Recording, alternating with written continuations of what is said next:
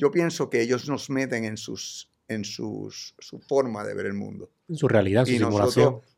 y al ser tan sexy, tan atractiva y tan, tan emocionante esa manera de ver el mundo, tú te envuelves y entonces ya te perdiste ahí. Entonces, pues, y entonces pierdes quien tú, en realidad, porque tú quizás veías el mundo de otra forma, quizás lo tuyo era otra cosa, tú querías ver la naturaleza, querías ver, qué sé yo, o sea, lo que quiero decir es que quizás la, el, eh, hubiese sido otra cosa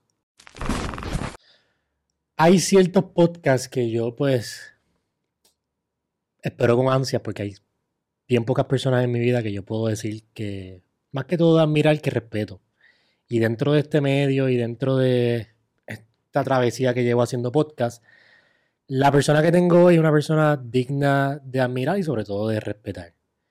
Eh, pero antes quiero empezar hablando de un tema que yo siento que es una crisis ahora mismo que está pasando y es la crisis de opioids que está pasando en Estados Unidos, donde tuviste una experiencia bien cercana con esa adicción. ¿Cómo fue ese proceso de que te convertiste adicto a este fármaco que es legal, eh, pero que hace daño a mucha gente y tiende a hacer muchas adicciones, que muchas veces es letal en muchos casos? Bueno, eh, Explicar un poquito lo que es opioids, porque yo creo que mucha gente no, está claro lo que es. Bueno, los opioides, o sea, obviamente eh, cosas como eh, todas estas medicinas que utilizan para el dolor eh, y la, obviamente la heroína, cosas así, el, todos estos productos que salieron al mercado en algún momento para ayudar a las personas, pues trataban, se trataba, por lo menos desde el punto de vista de lo que ellos estaban vendiendo, era el hecho de que ellos habían encontrado una manera de que tú no sintieras eh, dolor y realmente que te sintieras bastante bien y eh, eh, sin que fuera algo que te fuera a hacer daño. ellos, obviamente, esto es, por ejemplo, el, opioide que yo utilicé se llama Oxycontin, que tiene una, todo un documental que básicamente que es sobre esa medicina en particular. Eh, la medicina la creó una familia que se dedica a esto, ¿no? Pues, tiene muchas compañías, pero Purdue Pharmaceuticals, Pharmaceuticals eh, ellos eh, tenían este señor que quería incrementar las ganancias de la, de la familia y literalmente era un mercader y decidió mercadear una fórmula de heroína sintética, básicamente, fue lo que hizo. ¿Y por qué heroína sintética? Porque la heroína sintética la puedes patentizar, obviamente, y puedes crear este único producto que es heroína, literal. O sea, no es que no sea exactamente igual a la heroína. Pero para que tú lo consumías, ¿cuál era el dolor que estabas sintiendo? Eh, no, no, no, ah, es que yo sé que eh, parece que es como si hubiese sido una necesidad de algún paciente, pero no, no, no, no, no. Para que ellos me la dieron. Esa es la pregunta porque ellos se la estaban dando inicialmente a pacientes de cáncer o de cualquier enfermedad terminal para que la persona no sufriera dolores. Ok. Caso mío, pues yo tenía algunos dolores, pero no para, no para que me estuvieran dando con Oxycontin, pero eso te lo aseguro. Y entonces eh, empezaron a recetársela a todo el mundo, como si fuera Tylenol o fuera cualquier aspirina ¿Pero esto fue en el 2000 cuando tuviste cáncer o ya desde el 2000? Eh, claro, porque a mí me la empezaron a recetar en el 2000. Eh, luego del 2000 me la siguieron recetando. Eh, tú, tú, eres un paciente de cáncer por cinco años, en lo que ellos finalmente te dan el, lo que llaman el... es como una graduación, que ya no tienes ya no tienes cáncer. Y graduaste, no tienes cáncer. una, exacto, le das una campana y qué sé yo qué. Y entonces, incluso lo, vas, a ir, vas al hospital a celebrar eso, o sea, uno viaja a, celebrar ese momento. Y ahí certifican que ya no tienes cáncer. Y sin embargo, pues, por esos cinco años eh, que yo estuve, pues, básicamente en mi casa, pues todo ese tiempo me dieron esa pastilla y posteriormente a eso me la siguieron recetando. Es sin, yo no, yo no, o sea, en el caso mío, yo literalmente, yo no le di mucha cabeza porque como eh, era legal. O sea, eh, me la dio un doctor. Eh, los mejores doctores del planeta, by the way. Sea, Sloan Kettering Cancer Center, esa gente sabe y no son ningunos idiotas y curan cáncer, Dios mío.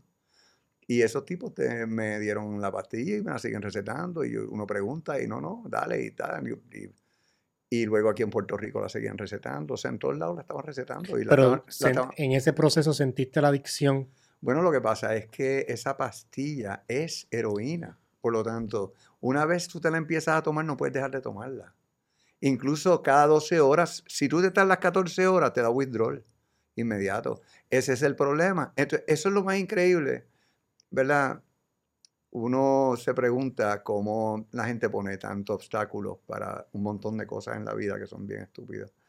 Digo estúpidas porque no tienen ninguna, no tienen una, una repercusión importante en la vida de los demás. Pero eh, esta decisión de poner en manos de personas comunes heroína para que ellos se autodosificaran es lo más increíble que yo me puedo imaginar. Porque primero que, ah, eh, estas, las pruebas que hicieron para, ellos tuvieron que presentar unas pruebas a la FDA. La FDA obviamente sabía, pero la FDA lo que hizo fue, es como todo, lamentablemente nuestros gobiernos y nuestras agencias están corruptas. Y el dinero eh, es lo que, es lo que, después que tú cumplas las regulaciones, y como las regulaciones muchas veces están hechas para que tú las puedas cumplir, pues entonces no hay mucha diferencia entre lo que, eh, entre proteger al público o dejar que cualquier mercader haga el dinero que quiera hacer a costa de los demás.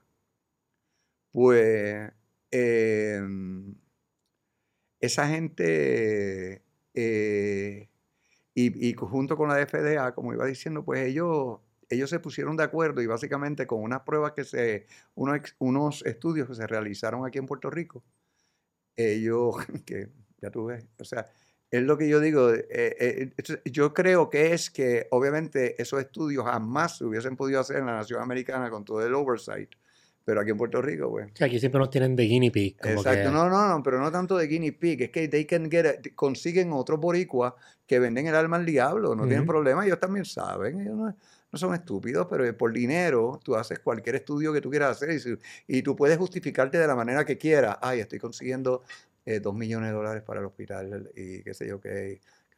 O sea, tú, puedes, tú puedes decir lo que tú quieras para justificar el hecho de que tenemos el honor de hacer el estudio, pero todos los resultados del estudio estaban truqueados. O sea, literalmente ellos dijeron a través de ese estudio en Puerto Rico con mujeres que creo que estaban hasta preñadas o creo que estaban en cinta, que era también para evitar los dolores de parto, que eh, ellos dijeron que la gente no se hacía adicta a la medicina lo cual era una completa falsedad porque cada vez cuando hicieron el documental enseñaron que la gente se volvía loca si tú no le dabas la dosis rápido. Y entonces pues eso es una, ese withdrawal físico no es un withdrawal voluntario, es un withdrawal de tu cuerpo.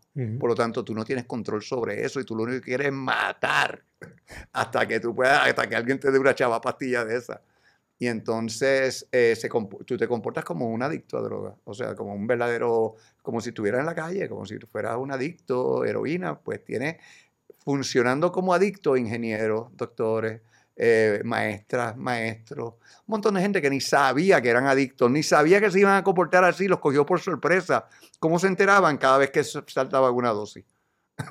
Cada vez que saltaban una dosis, ellos se ponían raros y entonces ahí sabían como que aquí hay algo raro, pero después se tomaban la otra dosis y todo seguía bien y pues, ah, pues ya, está todo bien. Igual que hacía yo, cada vez que me tomaba una dosis era como una crisis tan grande. Y luego eh, eh, la conseguía y ah, ah, ah la, conseguía, la receta llegó, ah, todo, chévere. Entonces, ¿Y cómo, cómo, saliste? Porque yo he escuchado historias de esto y sé que... Sales igual que si fuera, tuve que ir a AMSCA. Ya el doctor Pascual Merlo, que era el psiquiatra en AMSCA en aquella época, me hizo varias recetas que se le dan a personas cuando van a hacer, eh, ¿cómo es? Es cuando tienen que romper vicio. ¿Tuviste un proceso de rehabilitación de una como heroína normal? Bueno, rehabilitación quiere decir que estuve siete días rompiendo en frío. Y entonces ah, con pastillas para, para poder yo soportar el, el porque literalmente o sea, no puedes dormir, te ves suda, tiembla, te da dolor, te da cramps, te da, tú sabes, eh, calambres, te da 20 y te da una clase de ansiedad insoportable que quiere, que tú lo único que quieres es meterte una pepa de esa, de alguna manera, y tú dices, no, no, no, y lo único que desea, e, e, e incluso puedes haber dado instrucciones como, me haces el favor y no me hagas caso ya lo sabes, yo voy a... Pero una vez estás dentro de la cuestión, empieza, eh, me importó un carajo lo que te dije. Qué fuerte. Eh, Qué fuerte. Porque eres un adicto, lo que pasa es que no sabes que esa pastilla tiene la capacidad de convertirte en eso. O sea, no, lo sabes porque eh, tú todo el tiempo estás confiando de que tú estás, de que tú estás rodeado de los doctores, farmacias, todo el mundo te está cooperando en, esta, en, este, en este punto de droga. Y yo sé que tú eres consumidor de cannabis. Sí. ¿Tú pasaste a cannabis como un remedio de eso o estabas consumiendo cannabis mientras estabas haciendo? No, yo consumo cannabis de, chamaquito. Yo no ¿Y cannabis. ¿Y cannabis no te ayudaba para el dolor? Nada, el dolor era bien fuerte. Por favor. Cannabis es un. Es para... Una teta al lado de Exacto, el cannabis no sirve para nada. ¿Entiendes? El cannabis es como si te botas humo, literal, todo lo que hace. Porque el cannabis, el efecto del cannabis, tú tienes que primero estar relajado, sentirte bien, estar, este, estar en un estado de ánimo. El cannabis no es ese tipo de la gente, tiene mucha confusión con lo que es el cannabis y para qué funciona y cómo, cómo brega. Y pues lo único que yo puedo decir es que a nadie le interesa lo suficiente como para hacer estudios serios y reales. Entonces la mayoría de la gente lo enfoca de nuevo de una manera comercial y no lo están viendo como una, algo para ayudar a nadie, o sea, lo están viendo para vender. Y, Pero lo disfrazan como si fuera medicinal. Bueno, tú sabes lo que pasa, que, que no es que no tiene ninguna razón por la cual ser ilegal. Ninguna. Más razones tiene el azúcar para ser ilegal que el cannabis. Te lo aseguro. ¿Y el alcohol? Y, tengo muchísimo más estudios. No, sí, pero no hablemos del alcohol, hablemos del azúcar. No, no, no, no. Hay muchísima data al respecto, suficiente como para pararte y erizarte los pelos y hacer que tú no te metas azúcar el resto de tu vida. yo soy, adicto a, a la Coca-Cola. Y se me hace tan difícil dejar la Coca-Cola, Funky. Mm. Yo he tratado. Pero no es la Coca-Cola. La Coca-Cola no tiene problema. No, el, problema no, el, problema no, es de la Coca-Cola, el azúcar. El azúcar me eh, Puede ser cualquier refresco, puede ser cualquier dulce, puede ser cualquier cosa. El azúcar. Yo estoy tan Y he tratado, yo he estado. Lo más que he estado un mes. Pues, pues, pero regreso como un adicto. Y, fíjate, no te han obligado a entrar en ningún programa de tratamiento. No. Ni tienes problemas para... exacto. ni tienes problemas para tener un alma, ni tienes ningún... Pero sin embargo, el azúcar afecta a niños, afecta a adolescentes, cambia vidas, o sea, te pone en estados de ánimo que tú no tienes ningún control sobre ellos. Sí, si yo no bebo una Coca-Cola, qué sé yo, de aquí a dos días, yo estoy... ¿Y tú no consideras eso adicción? No, lo considero una adicción. Lo considero y estoy consciente. eh, pero he decidido. O sea, tú quieres que tú estás bien mientras no te lo metas por la vena. No, no, yo sé que estoy mal. Yo estoy consciente de que estoy mal. Yo no estoy diciendo que yo estoy bien. Mientras tú no te puyas Coca-Cola, no hay problema. Yo, pero no he tenido un susto como una piedra o algo así para caer en. No hace falta. No hace falta, yo sé, pero. Pero se me ha hecho difícil, Fonky. He tratado. He tratado. Yo, he tratado, he tratado, pero se me hace Yo no tengo. Mira, estos son. Eh, ¿Cómo es que dice la. Eh, estos son eh, decisiones de cada uno. Sí, sí. Eh, estoy decidiendo no dejarla por ahora, pero sé que eventualmente voy a tener que hacerlo. Está bien. Eso es, gracias a Dios, Dios te dio un cuerpo extraordinario. Así que el cuerpo humano está hecho para un montón de cosas, obviamente, hasta que no. hasta que no. Hasta que, y entonces ahí es donde viene el verdadero eh, nosotros somos extraños porque yo te puedo decir esto y sé que no va a servir de nada. Estoy totalmente... Todo lo que tú hagas lo vas a pagar. Todo. Todo. Todo lo que te dijeron que no hiciera, hiciste, aún sabiendo que no era bueno para ti, lo vas a pagar. O sea, te lo garantizo. No, no hay... No hay eh, eh, generalmente la gente está lo suficientemente tiempo en eso como para destruirse, o sea, o, por lo menos causarse graves problemas. Y cuando yo digo graves problemas, es en calidad de vida, no es en, no es en, eh, vas a quedar vivo, eso es lo horrible, eso es lo que la gente muchas veces no entiende, que quedas vivo, no es que no vas a quedar vivo, pero vas a vivir de una manera que tú no, nunca querías vivir así. ¿Entiendes? Esa no es la manera que tú te visualizaste viviendo tus últimos días en la tierra y, y pasando las últimas décadas, porque son décadas de sufrimiento. Pero, Si pero esa perspectiva vivo. tú la tienes ahora porque tú has pasado por momentos bien difíciles cerca de la muerte. Ajá, Y ahora estás consciente sobre eso. ajá. Yo todavía. ¿Quieres que te Yo no quiero- ¿Quieres que te apuñale o algo? No.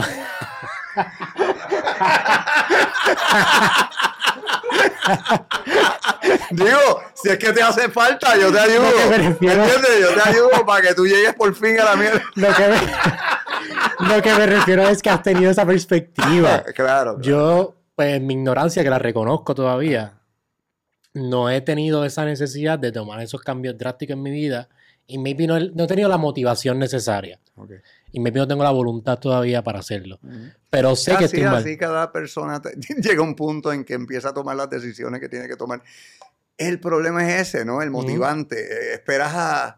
O sea, algunas personas requieren más terror Que que otras, ¿entiendes? Pues otras personas quizás aprenden de la de una, ¿entiendes? Y dicen, no, no, no, o aprenden de un tío, o de una abuela, o de, de alguien que dice, no, no, no, no, no, no, de esa abuela. Pero para eso tienen que identificar el, el problema o el patrón, ¿no? El patrón, para tú sí. saber qué, qué- cuál es, el- qué es lo que tú tienes que evitar y no siempre uno está pendiente de esas cosas, pero uno debería como que darle más importancia a qué te puso así, qué tú hacías, o un poco entrevistar a, las personas familiares enfermos que están alrededor de nosotros y tratar de entender un poco cuál fue su dieta, su proceso de vida, si ejercicio, no si ejercicio, como, porque de esas cosas se aprenden, tú sabes, se aprende a, y aprende, especialmente tú le crees a quien, a quien tú amas, que está al lado tuyo, y si te está diciendo todo eso, lo vas a interiorizar. que, que este formato y este medio me ha ayudado a aprender mucho de mí. O sea, yo traigo gente de diferentes campos y me ha ayudado mucho a tener esa introspección de mis mismos pensamientos y mis mismos ideales hablando con personas, porque hay veces que yo hablo y yo digo, yo no creo esto que yo estoy diciendo, esta mierda que yo estoy diciendo, yo no me la creo. Cuando estoy hablando con otra persona y me dice su punto de vista. Y me gusta tener personas como tú que ya tienen experiencia de vida y están en esa edad dorada. Yo nunca, a mí no me, a mí no me gusta tanto, o sea, yo, yo no identifico la mierda necesariamente antes. La- yo, yo quizás diga algo y diga, ah, eso fue una mierda. O sea, la identifico después, o sea. Por eso no- sí. o sea, que uno, ¿verdad? ¿Por qué? Porque uno es, uno, mira, mano, no somos perfectos y somos bastante honestos muchas veces, o por lo menos tratamos de ser. Entonces, nos protegemos de, de lo que opinan los demás, ¿no? Eh, tratando de no establecer demasiadas opiniones muy, muy locas o, cosas que nos reservamos para nosotros mismos. Pero, pero a mí me encanta esta nueva, yo creo que la, este nuevo sistema o, o lo que tiene la juventud ahora de poder exteriorizar las cosas, de poder querer conocer. Estar dos horas en un podcast escuchando a alguien no, no era algo típico de nadie. El tiempo de televisión eran siete minutos, eh, radio son nueve minutos, ocho minutos. Y ahora todos estos podcasts que están haciendo de todo el mundo de la vida entera, porque son tediosos y largos y algunos. Tú sabes, otros son divertidos, otros son, tú sabes, pero son como quiera interesantes. Eh, algunos, a, a- a- a mí me, a mí me parece que es algo bueno, porque yo creo que nosotros tenemos mucho que aprender de todos nosotros, yo creo que tenemos que hablar mucho, yo creo que hasta desde el más, hay muchos jóvenes que han pasado ahora mismo por unas experiencias de vida bien aceleradas, eh, por toda esta información que hay disponible, porque antes no, antes usted tardaba tiempo en aprender algo, ahora no, ahora lo aprende en, cinco minutos. Y ahora con inteligencia artificial más todavía. más todavía. Para los que no Además, sepan, ahora ni lo aprendes, precisamente por exactamente, aprende. inteligencia artificial. Ahora inteligencia artificial te dice lo que es. Exacto. Eh, para los que no, para los que estén viendo bajo una piedra y no sepan quién es el invitado de hoy, eh, Funky es uno de los locutores más importantes de Puerto Rico y ha sido una de las personas que, independientemente no hayas maybe trabajado directamente con los podcasts, yo siento que tu trabajo eh, en la radio ha hecho que esto sea posible y que maybe hasta cierto nivel nos ha abierto camino a nosotros de poder vivir de esto. Eh, so, quiero agradecerte porque gracias a personas como tú, este, Gangster, eh, Molu, que han hecho que pues, ese camino fuerte. Ah, Ahora lo están ustedes, obviamente cada generación eh, el- es como que magnifica lo que hizo la generación anterior y cosas que están haciendo ahora son extraordinarias. Yo, yo obviamente, eh, eh, yo creo que es la vejez, que ya no me permite ni siquiera visualmente pensar en el tiempo que toma comprometer tu vida a todo ese contenido que, que los muchachos están haciendo hoy en día y lo necesario para monetizar. Eh, eh, digo, si de verdad quieres monetizar, si quieres de verdad ganar dinero. Eh, es, un, es un sacrificio personal, pero no sé, yo creo que cada uno lo ha enfocado de manera distinta. Yo creo que Molu es de los, para mí, de los mejores que lo ha enfocado, sinceramente. Que, Eh, con su familia sí. incluso, con sus hijos, eso está bien lindo y yo tengo un gran respeto a Molusco. eh, eh, siempre se lo he tenido, lo sabe. Eh, y eh, siempre he sabido que el tipo tiene algo, siempre tenía algo especial que, que aportar, jamás pensé al nivel de que lo iba a hacer, así que... que para el que no sepa, durante mi, mi research que estaba haciendo contigo, tú fuiste de las primeras, o sea, de los primeros contratos de Molusco, fuiste tú quien se los negociaste. sí. Eh, y estuviste presente, este, Sí, pero más que negociar el contrato a Molusco, eh, eh, yo creo que es, yo fui de los, yo creo que yo reconocí desde el inicio el Valor. el, el valor y el talento de, de, de Jorge, de Jorge Pavón, el Molusco. Pero eso, eso es una mentalidad que puede sonar bastante. Puede sonar normal de que, ah, sí, molusco, porque ahora es molusco. Mm. Pero tienes que tener algún tipo de visión y tener algún tipo de reconocimiento de patrones para tú ver en molusco cuando molusco no era nadie. Mm. Es una habilidad que yo siento que es bien poco a las personas y son ciert- hasta cierto nivel genios porque pueden ver más allá de lo que la normalidad no puede ver. Para mí él nunca fue nadie, o sea, quizás, quizás que nunca fue, ¿entiendes? Para mí nunca fue nadie. Eh, yo siempre lo vi como una presencia aún en sus momentos más jóvenes. Ya. siempre de verdad yo reconocí, Molusco es de esa, esos tipos que nacieron para hacer lo que está haciendo y, y él tuvo un talento es, es imparable. El, el, el Maritza Casiano dice una frase que siempre me acuerdo, dice, el talento no lo para nadie.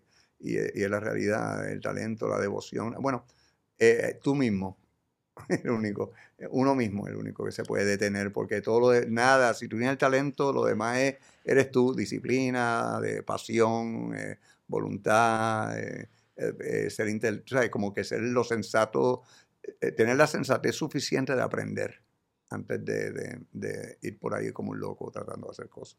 Pero ¿qué tú crees que vale más? Porque yo he conocido personas bien talentosas, Mm. pero para mí, y usando el ejemplo de, de Jorge, o sea, yo no conozco a nadie que tenga la disciplina que tiene Jorge. Para mí Jorge no es el mejor locutor o, o podcastero en, en- en el mundo o en Puerto Rico, pero la disciplina nadie le gana. Sí, pero yo sí, cono- yo sí creo que, bueno, yo no sé si le gana, pero le da un par de bofetadas el Ganter. El Ganter tiene una disciplina extraordinaria, un tipo que, el Tony tiene la capacidad, fíjate cómo es Tony, te voy a explicar un poquito para que conozca a mi compañero. Si Tony se interesa en vinos, en dos meses Tony sabe más de vino que el tipo que se inventó el cabrón vino. La gente que va a estudiar allá, ¿sabes? Que eso, eso es un proceso bien difícil. ¿Entiendes? La gente que, que sabe los sabores de los vinos, ¿cómo que se llaman eso? Los que, los que toman un vino y saben de dónde Sí, es. no, no, no. No, no, Tony se sabe todo eso en No. menos nada. Eh, como, ah, sí. No, no, Que no, eso es una mierda bien, com- bien complicada. No, pero no, no. Yo te estoy hablando de que eso es un solo ejemplo, porque es un ejemplo simpático, Sí, porque sí. me acuerdo cuando él se interesa en vino, pero también sé que se interesa en cigarro, en bote. Tengo muchas otras anécdotas y tengo que decirte que en cada una de esas cosas él termina siendo, él se, eh, él se metió en su eh, lancha a pescar, eh, open sea, ¿entiendes? Y él le metió y de verdad, Tony tiene una... Tony es un tipo mega disciplinado, como tú dices. No tiene que ser el mejor o el que más sabe, pero él sabe cómo utilizar los recursos que tiene para hacer lo mejor de lo que puede hacer de esos recursos. Es un tipo que es un maestro haciendo eso y siempre ha sido un ejemplo para mí. Por eso yo la, la disciplina es bien. El- Yo siento que el, primero que todo, o sea, primero que cualquier talento, cualquier cosa que tú quieras hacer, la disciplina va por encima de todo, pero es lo más difícil de, de poder sacar. Entonces, Y en mi generación como tal, por la forma que nos criamos, lo fácil que es todo, o sea, si yo quiero ver una película y quiero ver el final, pues, o una serie. Si yo quiero ver el final de una serie, yo voy a Netflix y a ver el final. Es como antes, que tú tenías que verla en televisión y tenías que esperar a la ¿Y qué semana te que viene. produce eso? Instant gratification. Ajá, ¿y qué te produce eso? Yo tengo todo a mi disposición y no, Ajá, no pero tengo que... que, que, que, eh, eh, si eso pasa, eh, eso yo estaba pensando el otro día. yo estaba diciendo, ¿por qué es que a mí no me interesan ya ver películas? Y yo digo, pues desde que está este formato, yo puedo brincar al sitio que yo quiera en la película. Puedo ver la película, puedo sentarme a verla, puedo qué sé yo qué. Entonces, de, e, el manipular el tiempo, yo, uno tiene que, yo tengo, es como estar con la tecnología, pero irte old school. No, mano, hay que meterse en la película, hay que ver. A mí me encanta, hay, hay varios approach. El approach de, antes de meterte en la película, conocer a los artistas. Hay una parte de biografía ahí, de ver. Yo no hago eso, pero sé de gente que lo hace y, le, y está brutal. Porque se meten como que, wow, lo que le costó a este actor o, o cuáles fueron las cosas que pensó el actor para llegar a tantas cosas. O sea que cada uno se vacila todo de la manera. Yo pienso que el que, el que, el que poder coger la cosa con calma y, salirte de ese sistema de como sabes que la gratificación puede ser tan rápida, te acelera tanto que deja de, sentirse bien. Y entonces en algún momento hay que como que virar para atrás y empezar, no, no, y eso es lo que estoy haciendo. Es como tú dices, uno se pone viejo, será por la vejez, me imagino. Pero es que ahora no, ahora yo estoy tratando de, no, yo hago mil cosas, pero brother, trato de, hey, este, este, hoy tuve una, con este tuve una cuestión hoy precisamente porque quieren correr. Y entonces tú dices, no, papi, no. Tú quieres primero cogerlo con calma y empezar a entender, ok, vamos a ver de qué se trata todo esto, vamos a ir hacia dónde vamos, vamos a no, no hacer un podcast, no un podcast, una palabra, pero vamos a ver, tú sabes, cómo, yo me veo en relación con todo, o sea, de alguna manera hacer algo que de verdad me guste y que quiera comunicar algo, no solamente meramente o sea, tú debes tener tu línea, tu propósito, tu, o sea, por dónde tú te vas o, cuál es lo más que te interesa. Pues, sea, este quería que yo arrancara y yo no tengo nada de eso, yo no tengo nada de eso. Yo no sé para dónde rayo yo voy. Yo o sea, lo que te quiero decir es que no es que no sé, o sea, eh, eres muy...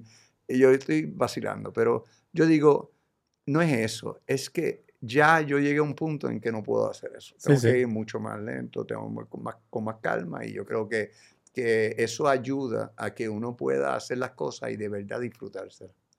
Porque esa, de alguna forma, eso crea un espacio que permite el disfrute. Pero tuviste un momento en tu vida en radio donde era así, ¿no? donde era, donde era todo el tiempo rápido, cuál es lo próximo, cuál es lo próximo y qué voy a hacer después. No, no, pero eso es radio, esa es la técnica. Yo hablo de, de más de, de, las cosas que uno hace en general, de, de mirar películas, de, de, de, entretenerse, tú sabes, estamos esto, para mí que el celular nos ha dado un overwhelm, nos, nos maneja las hormonas de una manera tan saturada que no nos da espacio a poder disfrutar otras cosas, ¿entiendes? De alguna manera, porque eh, ves algo que te da y te, te, emociona y te, ahí está la dopamina. Sí, la dopamina te, te pone Ves algo que ah, te pone triste y empiezas a llorar como un pendejo. Entonces ahí está la el cortisol. Y entonces tú sabes, empiezas todas estas hormonas a influir en ti y te convierte en un ratón, porque literalmente estás buscando dopamina y cortisol. Pero yo pienso, dentro del mundo de tecnología, yo he visto cómo estas compañías ahora se están dando cuenta de eso y están buscando otro giro hacia la tecnología donde es más holístico, no quiero decir holístico, por ser la palabra correcta, pero están buscando mucho la palabra de sustentabilidad y cómo, cómo coexistir con esta tecnología y no que la tecnología nos Cuando una compañía te hable de sustentabilidad, piensa en cómo mantenemos esto haciendo dinero. Yo sé, yo pues entonces sustentabilidad no tiene nada que ver contigo. Yo sé, yo sé. O sea, tiene que ver con cómo la sustentabilidad es cómo yo puedo seguir haciendo. O sea, si yo te sigo dando lo que te estoy dando, te voy a quemar. Por lo tanto, yo tengo que buscar una manera de cómo balancearte a ti para yo seguir sacándote dinero, más nada. Por eso, pero, el consumidor ahora se ha dado cuenta de eso. Y ¿De, las adicciones que crean el teléfono y mucha gente, como tú, te, te has creado pero mira cómo se ha dado cuenta. Chacho, yo me doy cuenta de esta pendeja. La verdad que es verdad lo que tú dices. es bien adictivo. Es verdad lo que tú dices, esto es bien adictivo, ¿viste? Sí, sí, es verdad, es verdad. Se, quedan todavía con, esa relación, pero pienso que no va a ser, o sea, valga la redundancia, va a ser por largo tiempo. Mira, te, te, voy a decir algo. Yo sé que es un problema, lo que pasa es que no sé realmente cómo lo vamos a solucionar, porque es masivo, y al ser masivo y colectivo, y envolver, envolver tantos puntos de vista y tantas opiniones, hay gente que yo siempre he dicho, mira, vamos a ver si tú vives de una manera. Yo pienso que Mark Zuckerberg nos hizo vivir como él vive, como él, o sea, nos dio su experiencia de vida y la tradujo a una plataforma que luego nos envició. Pues entonces, y así vino todo lo demás. Porque yo, yo lo que, yo pienso que ellos nos meten en sus, en sus, su forma de ver el mundo. En su realidad, su simulación. y al ser tan sexy, tan atractiva y tan tan emocionante esa manera de ver el mundo, tú te envuelves y entonces ya te perdiste ahí. Entonces, pues, y entonces pierdes quien tú, en realidad, porque tú quizás veías el mundo de otra forma, quizás lo tuyo era otra cosa, tú querías ver la naturaleza, querías ver, qué sé yo, o sea, lo que quiero decir es que quizás la, el, eh, hubiese sido otra cosa. Okay. Ahí, ahí yo creo que el, el, yo creo que la gente está violenta, la gente está haciendo, eh, sus posturas son mucho más radicales, mucho más opuestas ya nadie quiere eh, negociar o estar en el medio, todo el mundo quiere, ah, mi postura es pues múdate de país. o sea, la gente está como que, y entonces la gente, yo no creo que eso sea un, un, mundo donde sea realmente lo, yo pensé que íbamos para el otro lado, yo pensé que íbamos a, yo le creía, we are the world, we are the children. We are the children. sí, Michael Jackson estaba, estaba, vengo de ese, de ese Pero pienso que esto es un proceso transitorio porque nosotros por eso, a otra realidad. A otra realidad. Pero puede ser buena como puede ser mala. No, no. Eh, si, te, si terminas feliz, me imagino que debería ser fue bueno. Porque en realidad el truco es terminar feliz. Yo no sé cómo vas a terminar feliz teniéndole tanto amor a las cosas materiales, pero me imagino que, que habrá una manera de hacer eso. Porque no, hay, no hay nada en lo material que te pueda dar felicidad que yo sepa nada transitorio. Si tú puedes sentir en el momento, yo me puedo emborrachar y sentirme feliz con cojones. Pero eso no quiere decir nada. Absolutamente nada. Quiere decir un momento químico del momento. Eso es lo único que quiere decir. Felicidad debe ser otro, es un estado, debería ser otra cosa, debería ser algo permanente, debería ser un estado que, que uno pueda vivir en él y de vez en cuando ser infeliz. Pero yo pienso que, que la felicidad, eso le hemos dado mucho mérito a querer ser feliz. Porque la felicidad son momentos nada más espontáneos. Uno no habla de los momentos felices casi nunca. Uno cuando habla con sus panas siempre habla de, ah, cuando me jodí aquella vez y, y me fue bien mal y después tuve que salir de eso. Casi nadie habla de sus momentos felices. Casi uno se acuerda de los momentos malos y se ríe de ellos y los convierte en momentos felices. No sé si la felicidad realmente ser feliz sea la solución. Yo lo que sé es que el, el obviamente el, toda esta toda esta manera de sustituir nuestras emociones, conocimientos, todas estas cosas, todos estos sustitutos que tenemos hoy en día son un poco, vamos a ver a dónde nos lleva, lo veo un poco jodón de manejar y no veo a nadie que le interese manejarlo mucho más que sacarle dinero, por lo tanto, no creo, como el propósito es dinero, no, no sé cómo nosotros quedamos en la ecuación. Que ese es mi miedo con la inteligencia artificial, yo no pienso que la inteligencia artificial es mala, pienso que las, las corporaciones que están detrás de ellas son los que van a explotar ese tipo de tecnología. Pues yo, yo, lo que pienso es que son ignorantes, porque yo pienso que han soltado algo eh, que han creado que, de, que ahora, sinceramente, ha, aprendido, en muchos casos, ha aprendido a negarse a cosas. O sea, tienes ahora un, un robot o una inteligencia que puede negarse a algo, puede vacilarte ha visto en algunos casos. O sea, eh, han pasado cosas random que, que eh, tú lo que te preguntas es, ¿ellos saben verdaderamente lo que están haciendo? Sinceramente, lo saben. ¿Y por qué están tan cagados? ¿Por qué todo el mundo está tan cagado? Dime, ¿por qué Elon Musk cada vez que abre la boca dice que, oh, esto no va a joder, we gotta be careful, oh, qué sé yo qué? Porque el, otro, el otro, el otro, todos viven con, con una verdadera y genuina preocupación de que esto está ya metido en el Internet y que ya ellos no tienen verdaderamente un conocimiento de si esto en algún momento se le puede salir de control. Es lo que yo puedo percibir por lo menos de ellos.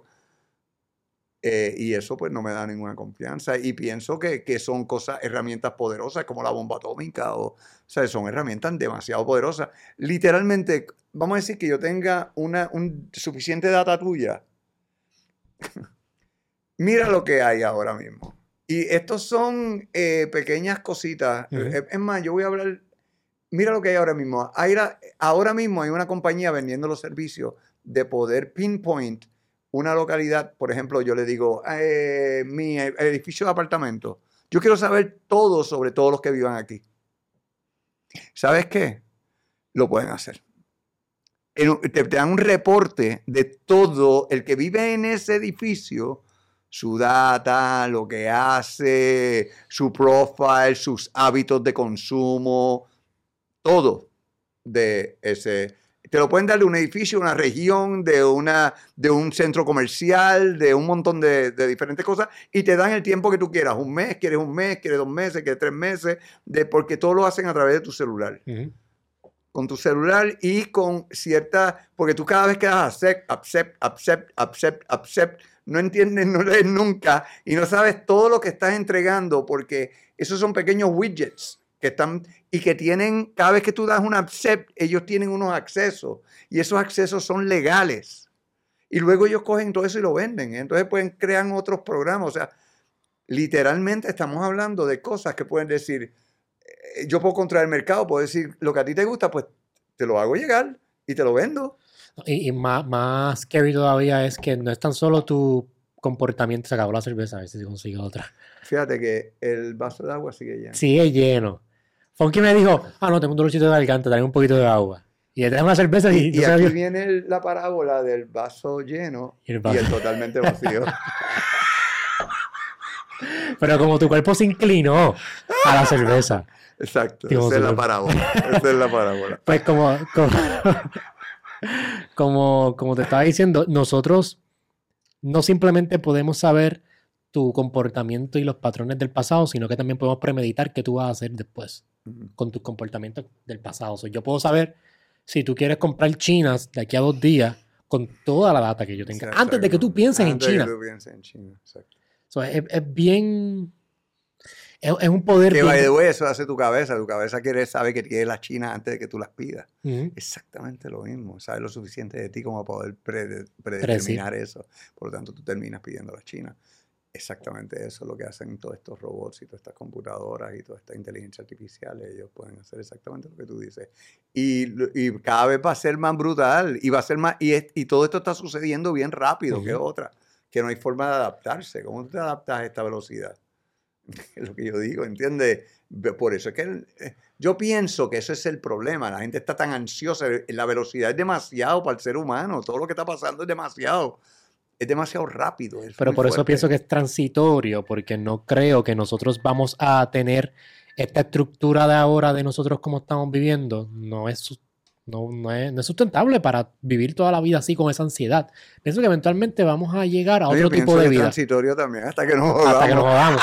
Puede ser que aunque, vivamos bien o que nos transitorio. Pues, pues, hay, hay dos Va a, ser, va a ser un lapso interesante en lo que nos jodemos. Sí. Sí, yo tengo mucho miedo de eso. pero me gustaría pensar que vamos a, sobrepasar. Hay mucha esperanza. Yo soy un tipo positivo. Yo todos los días estoy trabajando para. Yo, yo sí pienso que nosotros debemos, por ejemplo, debemos elegir mejor a nuestros líderes. Eh, yo pienso que tenemos una. Nos están desfalcando, nos están, eh, nos están destruyendo el país. Eh, tenemos mucho, mucha persona que no debería estar dirigiendo este país, que está dirigiendo el país. pero hablo de no solamente eh, hay personas comprometidas, hay personas inteligentes, hay personas muy buenas en nuestro gobierno, generalmente no progresan porque les da bregar como se brega en el gobierno, da asco. O sea, esta gente que son buenas, generalmente no quieren ni siquiera tocar eso porque apesta. Y yo lo entiendo perfectamente, uno quiere meterse ahí porque sabe que va a salir cagado. Pues ese es el, pero hay que hacerlo. Eh, más en todos nosotros, yo no, yo no quiero saber más que nadie, ni quiero decir, pero yo sí creo que esto es algo que todos nosotros podemos estar de acuerdo, de que si nosotros no buscamos la manera de cómo tomar mejores decisiones por el bienestar de todos nosotros de una manera sensata y, cuestionar a nuestros líderes para que no nos digan, ah, yo quiero desarrollo económico. No, no, no. ¿Cómo lo vas a hacer? Explícamelo, por favor.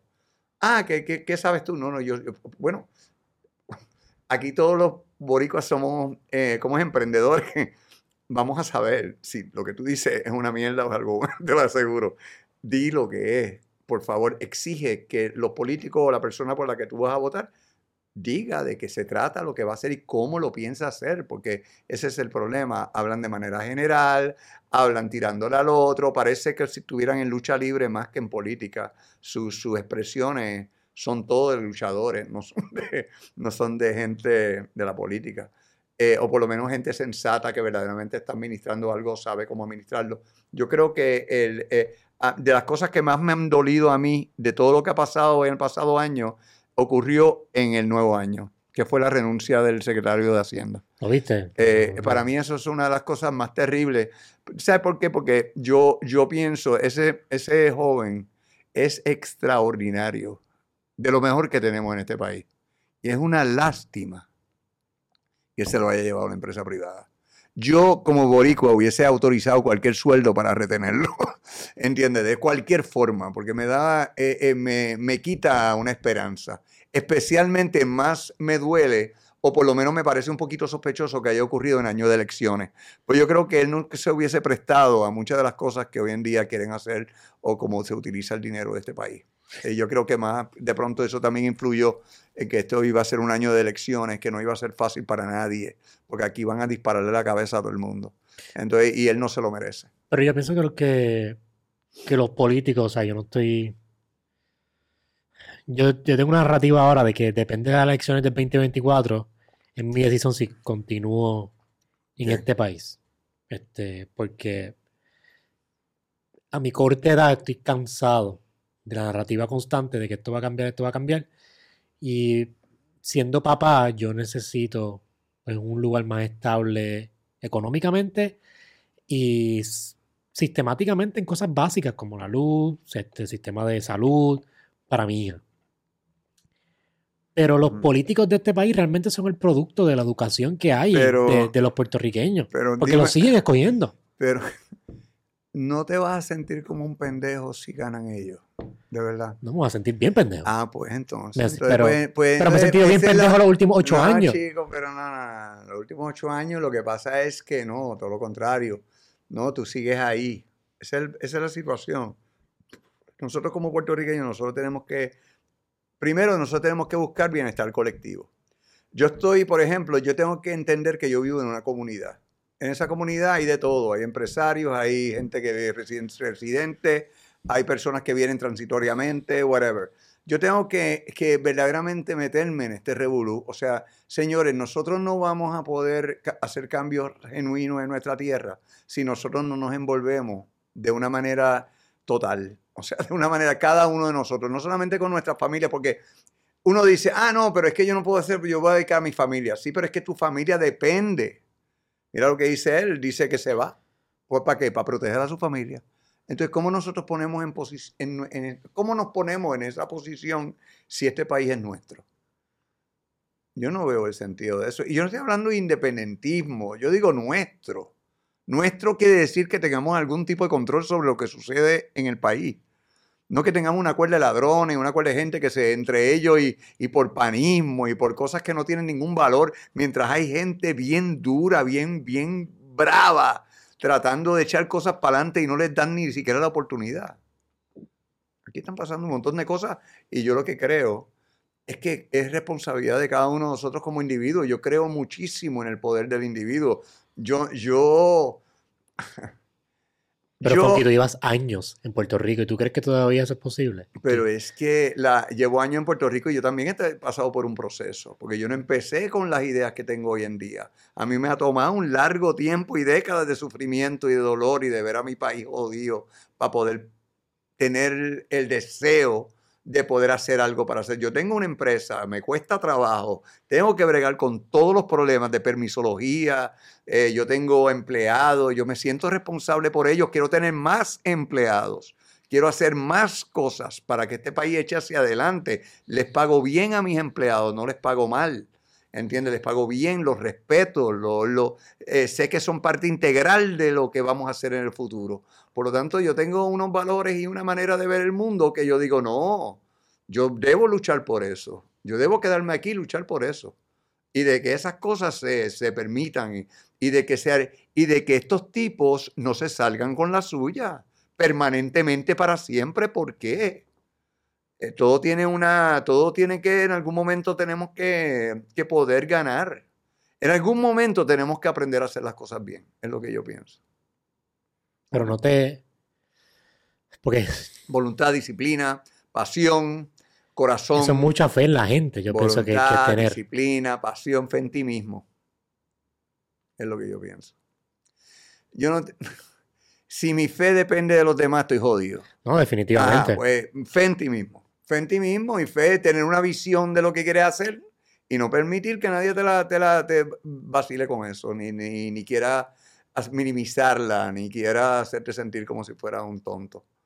O sea, porque, ah, vas a luchar por tu país. Ah, ¿De qué manera? Ah, comiendo hamburger. ¿Entiendes?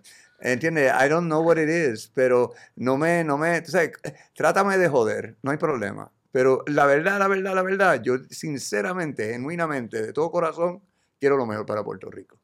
Yo también, yo también. Por eso es mi molestia realmente.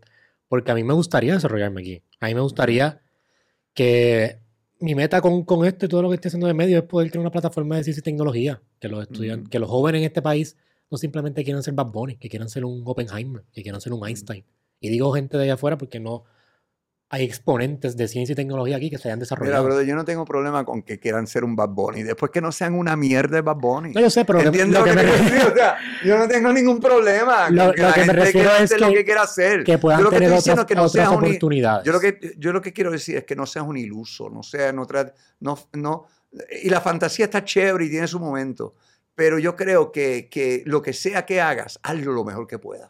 That's it. Olvídate, lo que sea, lo que decidas hacer. Quieres ser lo que sea, no me importa. Después que tú, y, y, y después que lo que hagas de alguna manera contribuya, por más mínimo que sea, no importa, eres una pieza.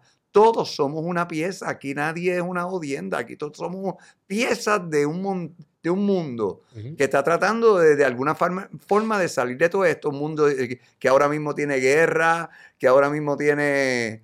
eh, Genocidios, el- el- la- ¿Cómo es esta? No solamente la guerra, la, la epidemia, la, o sea, es un mundo que, que, diablo, está bien complicado.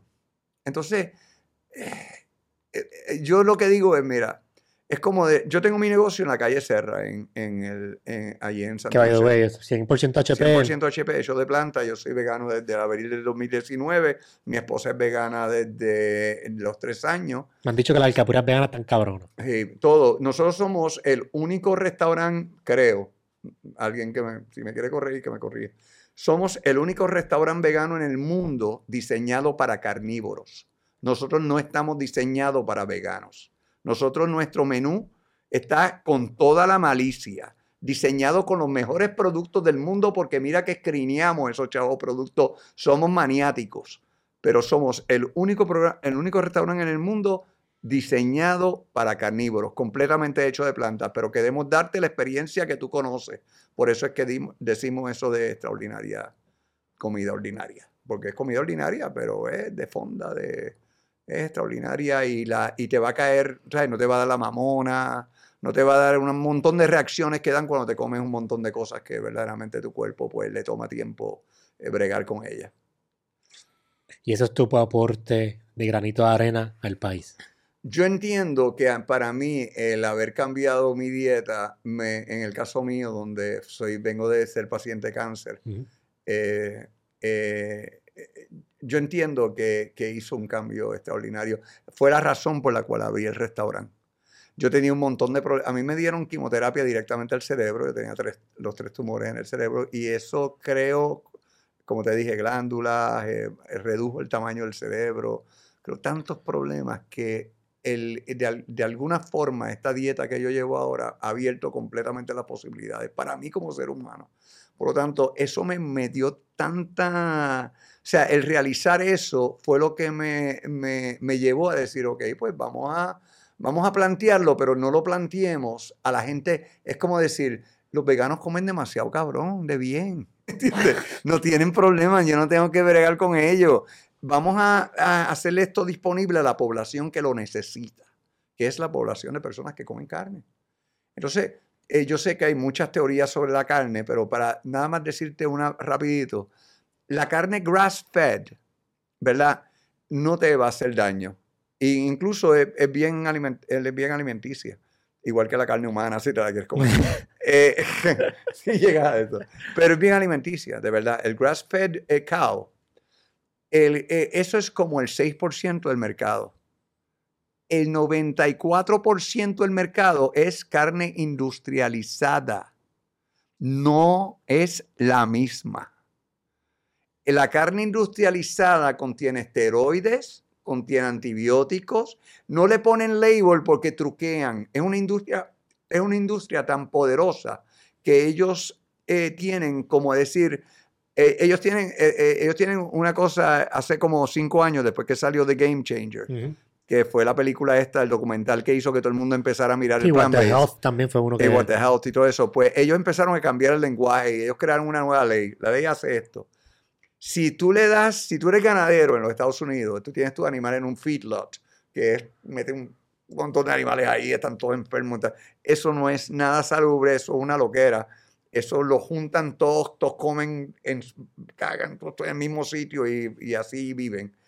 Eh, en estos animales eh, les, ponen primero, les dan granos. Soya, by the way, soya nosotros no comemos esa soya. La soya que yo utilizo se llama Ultra Organic Soy. Es otra soya. La soya que le dan a estos animales es industrializada. La peor soya del mundo. Pero hay un montón de tierra que se utiliza en el planeta. Creo que es 35% eh, del, terreno que se puede invertir en agricultura es utilizado para soya. Para que esos animales coman. Esos granos que le das a las vacas en la digestión de las vacas producen metano. El metano, a través de los peos de las vacas, está hablando de 60 mil vacas en un feedlot, sí, su, se, también secreto. Y son, se considera que es tan malo como todos los carros del planeta. Así que lo que estamos haciendo es insostenible. No, no es cuestión de gustos, es cuestión de que es insostenible. Enfermedades, pandemias, eh, eh, todo es insostenible, no tiene y además no tiene, eh, yo no sé si tú has ido a, una, a un lugar esto, un feedlot, pero tú ves cómo tratan esas vacas y cómo las matan, tú no comerías carne. Por eso me iría, porque yo soy, yo soy carnívoro y yo no sé si yo pudiera tú, no, tú no comes, que matan un cerdo, tú no comerías carne. Pero lo que te quiero decir con esto es, hay suficientes razones y suficiente información como para no comerla. Eh, vamos eventualmente, eso va a pasar, porque es insostenible. 2020, 2030, 2035, 2040, I don't know when, pero va a pasar, es sencillamente insostenible para el ambiente y para nosotros. Eh, eh, el, ahí ellos son bien poderosos, hay mucha desinformación. Y hay muchos, yo sé que lo, hay muchos medios que muy hay, muchos influencers que utilizan la verdad y utilizan sus propias opiniones para poder vender una teoría. Y yo entiendo por qué lo hacen, porque la industria es muy grande y mucha gente depende de ella. Pero en realidad, en realidad, en realidad, es, eh, tú sabes, eh, para cosas como cáncer, para evitar toda esta marasma de enfermedades que nosotros tenemos, nosotros deberíamos sacarla de nuestra dieta. Y cuando te dije lo de la, tú sabes lo que hacen, la prueba de dopaje, hacen como una prueba de dopaje, 28 días antes de matar a la vaca, porque cuando va a slaughter le hacen unas pruebas, la USDA, pues 28 días antes le dejan de dar hormonas y 7 días antes le dejan de dar antibióticos. Para que cuando le hagan las pruebas antes del slaughter, eh, y eso es por ley, by the way, they have to do that. Eso se llama withdrawal period. Está, incluso dice withdrawal, la palabra withdrawal, que está cabrón, porque tú dices, es como una prueba, es como si tú quisieras truquear una prueba de dopaje. Eh, yo quiero truquear una prueba de dopaje, pues ocho días antes, ocho días antes dejo de fumar. Dejo de fumar. ¿Entiendes? La misma cosa, ¿entiendes? Es bien, es bien extraño, pero la industria es bien poderosa. Yo he visto muchos documentales de que están tratando ahora de 3D print food para eso mismo, para poder sustentarlo, pero tampoco creo que o sea, es como un parche al asunto. No creo que podamos mimic lo, la, la lo plant El valor nutricional entre la carne y, una, y un plant-based no, no, eh, no se puede comparar. El valor, la, la carne plant-based no tiene aminoácidos. Por lo tanto, no puede compararse con la, el valor nutricional de la carne de verdad. Pero he conocido muchos veganos que han tenido como que han parado de ser veganos porque pues, han tenido problemas de salud. Pues no conoces veganos. No conozco. No, porque el vegano no hace eso. He tenido, Ah, he, he tenido veganos que No, no, pero- vegetarianos y veganos los no, no, pero has tenido quizás gente que ha intentado ser vegano Pues por y que dejó de serlo. Y dejó de serlo. Pues eso no es un vegano. Eso es alguien que intentó ser vegano. pero por, por tiempo, no estoy hablando por día, Sí, estoy hablando es que por, no- por Puede meses. ser por un año, meses. Tú, el veganismo es un estilo de vida. Los veganos no se enferman, papá. Los veganos tienen la mejor salud del planeta.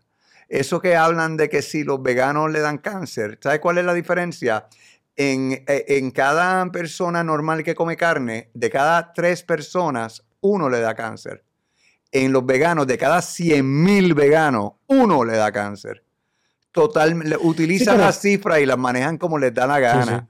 Y lo único que quieren es ganar un argumento. No es correcto. Está, eh, con, yo con, o sea, ¿cómo te digo? El que sabe, el que sabe eh, consumir la dieta vegana puede ser vegana, ve- es vegano en toda su vida. O sea, y es el tipo más bravo, más fuerte, más ágil, de mente, de, de el estado de ánimo. O sea, son personas hermosas, tienen otro. De verdad, brother, eh, eh, te, lo digo, yo no, yo no conozco veganos de un día, yo conozco ni de un año, ni de dos. Yo conozco veganos que han sido veganos toda su vida. Y esos veganos, brother, no hay forma de que tú puedas decir, ah, pues hay que comer carne. no, hay, ma- no hay manera. Obviamente no estoy hablando de, de- de cáncer así tan drástico, pero sí he conocido personas que han tenido problemas de salud en el sentido de que se sienten más, menos energía, más Porque no cansados. están llevando la dieta bien, no entienden la dieta ni la están llevando correctamente. Eso no Sí, pasa. conozco también muchos veganos que comen un Whopper y eso es imposible y se creen que son veganos porque comen un imposible. Pues eso es correcto, Sí. completamente incorrecto y una Sí. total falta de educación.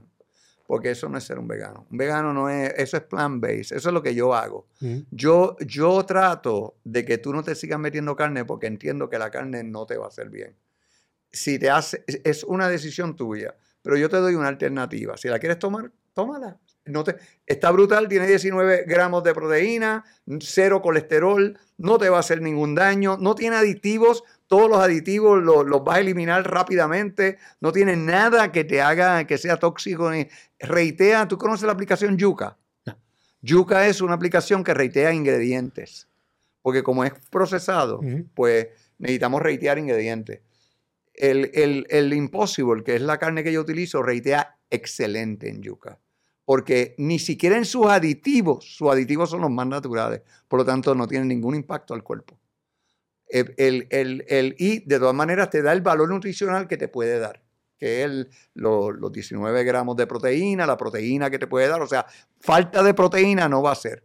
Que, que no tenga el resto de la gama de valores alimentarios, no importa, comete un espárrago, comete cualquier. Hay un montón de vegetales que te dan la oportunidad de tener todo el valor alimentario que tú necesitas eh, sin recurrir a la carne para nada, pero para nada, para nada. No hace falta. Si hiciera falta, yo te diría, si, si yo conociera una persona que le haga falta, yo te diría, tienes la razón, bro. Una persona que conociera que le haga falta. Pero he visto documentales también que gente, hay, hay unos lugares en el mundo que se conocen como los Blue Zones, que son estas personas que viven, estas comunidades que viven, 100 el average lifespan es como 109, 120 años. Y no cambian tanto su dieta, sino es el procesamiento de la comida. Te acabo de decir que si tú comes una vaca grass fed, Por eso, por eso. Está bien, pero eso es, no es, el, ese es el no, ese, estás tratando de justificar el comportamiento por el 6% de la carne. No ¿Entiendes? me- me- Pues por eso estás diciendo el Blue Zone. Pues el Blue Zone es un zone que seguramente mide 2.000 hectáreas y de ahí Hay vive... muchos Blue Zones. Pues por eso está bien, pero lo que yo te quiero decir es, eh, es un drop in the bucket de lo que tú estás hablando, papito. Millones de personas están siendo cundidas de la carne que no es esa. Yo sí, eso, eso, eso O no sea, tú tratando de vas- taparlo. Es más, no tienes ni que ir al blues. Vete a, a cualquier sitio de aquí, alrededor tuyo, no es culpa de ninguno de los supermercados, esa es la carne que venden. That's it. Esa es la carne que está disponible. Así que esa carne, si tuviera un label, si tuviera. ah, yo no tendría problema. Mira, yo no tengo problema realmente con la gente que quiera comer carne. Ninguno. Si la carne tuviera el label que tiene la carne que yo vendo, si la carne tuviera label, diría: esta carne contiene esteroides, contiene, eh, eh, contiene antibióticos y está comprobado de que eh, podría producirte cáncer. si como un warning los cigarrillos, si total la gente fuma, la gente en Europa tú ves un pulmón negro y la gente coge el cigarrillo y se lo mete a la boca, pero si tiene el warning, por lo menos la decía, ahí sí yo digo, si, si a ti te dicen lo que trae, yo digo, cada cual. ¿Entiendes? Porque ya tienes la información que necesitas. Ya tienes la parte de, de, que tú ahora mismo desconoces en tu alimentación, que es la parte de que la carne no se le obliga a ponerle un label de lo que le meten. No existe eso. La, la USDA no lo obliga al ganadero ni a ninguna parte, excepto ya cuando está en el supermercado. Porque la carne, ponla por ahí. Mata un toro, mata una vaca, coge la carne y ponla encima allí y, y más refrigera a ver cuánto te dura. No va a durar un par de días, tres días, después de eso va, se va a podrir. Tienen que meterle todo para eso, para que te dure 12, 14 días en lo que lo matan, lo transportan, lo llevan, te lo ponen ahí siete días. ¿Entiendes? Todo el proceso es tan largo de que tienen que someter la carne a todos estos aditivos para que puedan, todos estos conservantes, pero todo eso te hace daño. Entonces no te lo ponen y entonces tú te estás comiendo la carne y no te importa, te explota un cáncer y no sabes ni por qué ni cuál es la razón, o te explotó una enfermedad neurológica y no sé ni por qué. Alzheimer, que mil enfermedades que están dando debidamente por esos, por esos conservantes y por esas cosas que le ponen. ¿Tú pudiste identificar cuando te dio cáncer de dónde vino ese, esa no, pero comía mucha carne, así que vamos a ponerlo de esa manera. comía carne con cojones. De Monsanto, de Monsanto. Exacto, de la mejor. del supermercado Monsanto. Eh, so, desde ese momento de cáncer tuviste muchas, o sea, ese momento cambió tu vida en tu proceso alimenticio, en tu proceso de la vida, y algo que me parece interesante en tu relación con Dios. Tu papá era ateo y no sé si tú eras ateo, pero me imagino que no tenías esa relación con Dios, pero sé que ahora está bien presente en tu vida. ¿Cómo, cómo fue ese ¿Sabes Lo que, mira lo que pasa. Eh, te voy a decir cuál es la, cómo yo lo veo. Yo tengo una total certeza de que eh, todo lo que nos ocurre está en manos de Dios. Yo, tengo una total certeza. Y Dios, y Dios lo digo como, como, no lo digo como, eh, digo Dios porque es como para decirle algo, pero en realidad em, eh, yo no puedo comprender ni puedo entender. Muchas veces yo trato de pensar en Dios y no puedo entender claramente lo que significa ser un Dios o, cómo eh, Dios interactúa o, o qué, cuál es el propósito de todo. Pero lo que sí puedo decir es que existe algo que si uno tiene, está alineado de una manera honesta o si uno siente que si uno se eh, siente como una persona buena o trata de aportar, yo creo que eso influye en los resultados de tu vida. Y yo creo que eso es la presencia, porque tú invitas a esa presencia de Dios en tu vida y de alguna manera eso influye de forma positiva en todo lo demás. Y las cosas caen. No hay ni un solo evento en mi vida que yo siento que yo no pueda decir que no fue de alguna manera puesta ahí. O sea, la secuencia, el, lo que sucedió después cuando lo necesité, todo tiene que estar, tiene que haber un Dios, pero un Dios extraordinario, algo impresionante, algo que no ni siquiera podemos entender, quizás entender. Y yo estoy seguro de que eso es así. Y yo, yo pero yo pienso que el, el truco, o, no el truco, sino el, el, el, conectar con un Dios así es a base de, de esa de limpiar tu cuerpo, de limpiarte tú, del agua, de, de cierta manera, yo no no sé si esa creencia de los musulmanes, ¿no? De, limpiarse con el agua. pero yo creo que eso tiene un efecto. Pero tu creencia de Dios. Y yo creo que todo tiene energía y estamos conectados realmente, así que tengo. O tu creencia es más bien este, personal, no, se, no se dicta una doctrina. No se dicta nada, no, no. Es, una, es como todo en mi vida, ha sido bien personal.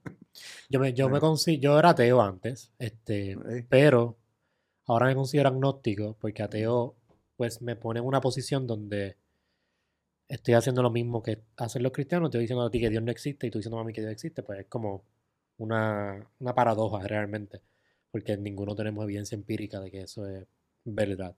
Pero agnóstico me abre la posibilidad de ciertas experiencias de mi vida, sí, ahora las considero espirituales personalmente. Como que a mí me gusta mucho la ciencia y me gusta mucho la física.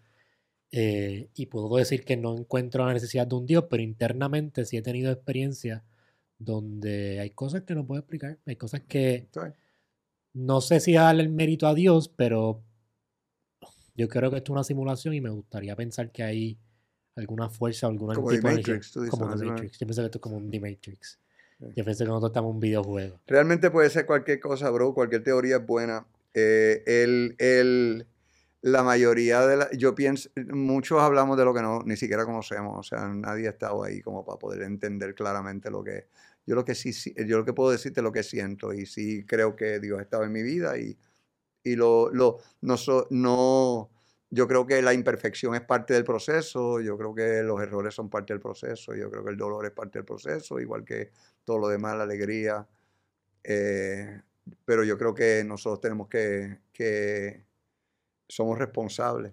O sea, aún, aún teniendo a Dios, seguimos siendo responsables. Yo no puedo eh, quitarme la responsabilidad de, de aprender o de ser decente o ser bueno o ser honesto. Tengo que mantenerme así para poder sentir que de verdad todo lo demás hace sentido. Es como la única manera en que lo puedo ver. Que o sea, tú actúas y, y hay una, es como acción, ¿cómo es? Acción, Reacción, reacción. reacción, acción, reacción. Y yo creo que es así. ¿Y por qué? Porque hay demasiados ejemplos. Yo no debía haber sobrevivido al cáncer. Yo no debía haber sobrevivido muchas cosas. Eh, y, y todavía pienso que hay muchas cosas que yo no debo haber conseguido o sobrepasado. Y solamente pienso que ha sido porque de alguna manera soy relevante ante los ojos de Dios. Lo único que puedo pensar.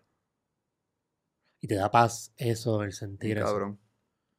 Da una paz. Eh, claro, porque, eh, eh, porque por lo menos hay uno. make- everything makes sense, pienso yo.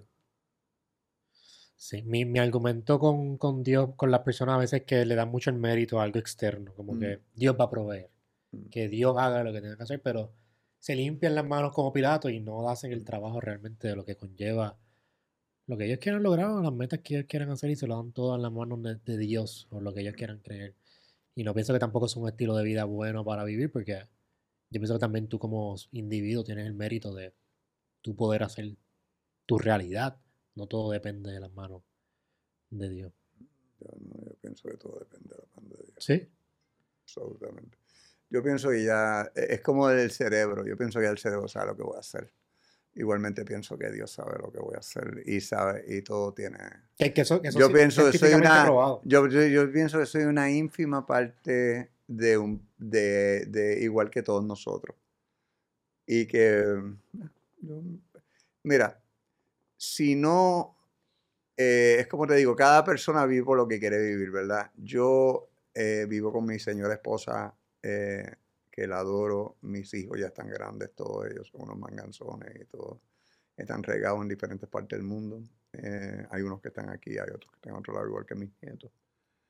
Eh, pero de todas maneras, yo eh, estoy súper agradecido de todo, de las experiencias, tanto las malas que tuve como, la, como las buenas.